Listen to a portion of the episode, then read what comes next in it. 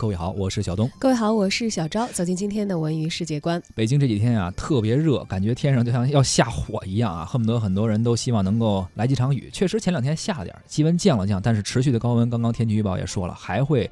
继续的热下去，对，下完雨湿度高了呀，现在进入到这个蒸煮模式了啊。是，但是呢，咱北京这样吧，您就知足吧，起码还能在空调房里躲一躲。有一个地方现在人还在玩火呢，而且是全城出动，非常的热闹。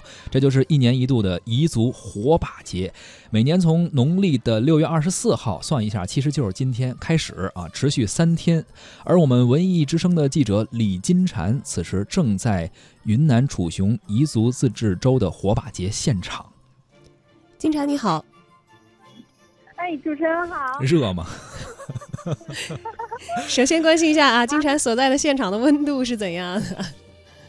啊，我现在云南现在应该是在二十度左右吧，然后呃天气还是非常宜人的，应该说还有点凉快啊。所以这个时候参加火把节，并不会觉得特别的酷热，反而是可以融入到欢乐的氛围当中，对吧？哎，是的，是是这样的，嗯嗯。那么给我就介绍一下现场的情况吧。哎，好的，呃，主持人好，听众朋友好呢。那我现在呢在云南省楚雄彝族自治州火把节的现场。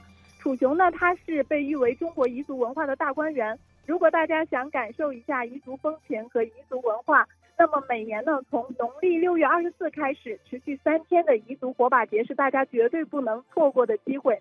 彝族呢，它是一个呃崇尚火的民族，火把节是彝族传统中最为重要、最盛大的年节。其实就像我们汉族的春节一样，节日期间呢，楚雄当地会有各式各样的庆祝活动。比如昨晚在宜州大剧院就举行了一场火把节的迎宾文艺晚会，不仅有地道的彝族歌舞表演，也展示了云南各少数民族的赛装文化。那么今晚呢，将会迎来火把节的重头戏，呃，也是呢我本人非常期待的祭火大典。现在呢，距离大典开始还有不到八个小时，在不少广场呢，已经能看到人们备好木柴，同时呢，大家也是穿着呃各式的节日盛装的。聚到一起，手拉手围成圆圈，一边弹着乐琴，一边跳着整齐的左脚舞，为晚上的祭火大典预热。